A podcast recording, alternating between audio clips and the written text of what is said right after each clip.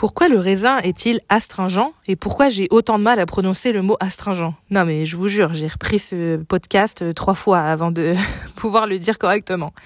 Bon, l'astringence, c'est cette sensation d'avoir la langue euh, âpre avec un goût amer et la bouche un peu sèche alors qu'on vient de manger un fruit pourtant gorgé d'eau. Le raisin est astringent parce qu'il contient des tanins.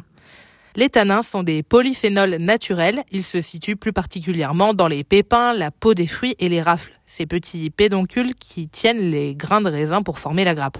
C'est la réaction des tanins contenus dans le raisin au contact des protéines de la salive qui crée cette astringence. Les tissus de notre bouche se resserrent.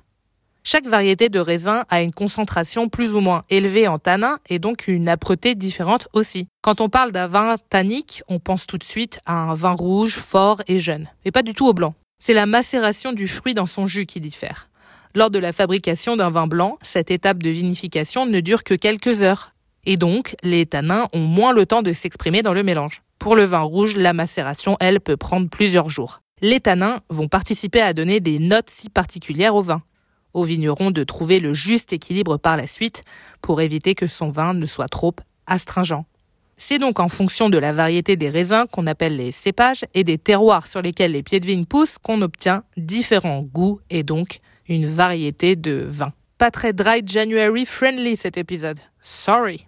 D'autres éléments entrent en compte dans l'astringence d'un raisin. Son taux de sucre, par exemple. La saveur sucrée atténue celle de l'amertume. Et il n'y a pas que dans le raisin qu'on trouve des tanins. Ils sont aussi présents dans le bois de chêne, d'où son utilisation en fût pour fabriquer et complexifier certains alcools. On le trouve aussi dans le cacao, la rhubarbe ou encore l'été. Laissez un sachet de thé trop longtemps dans votre eau chaude et vous sentirez tout de suite l'amertume. C'est le mois de janvier, c'est le mois sans alcool.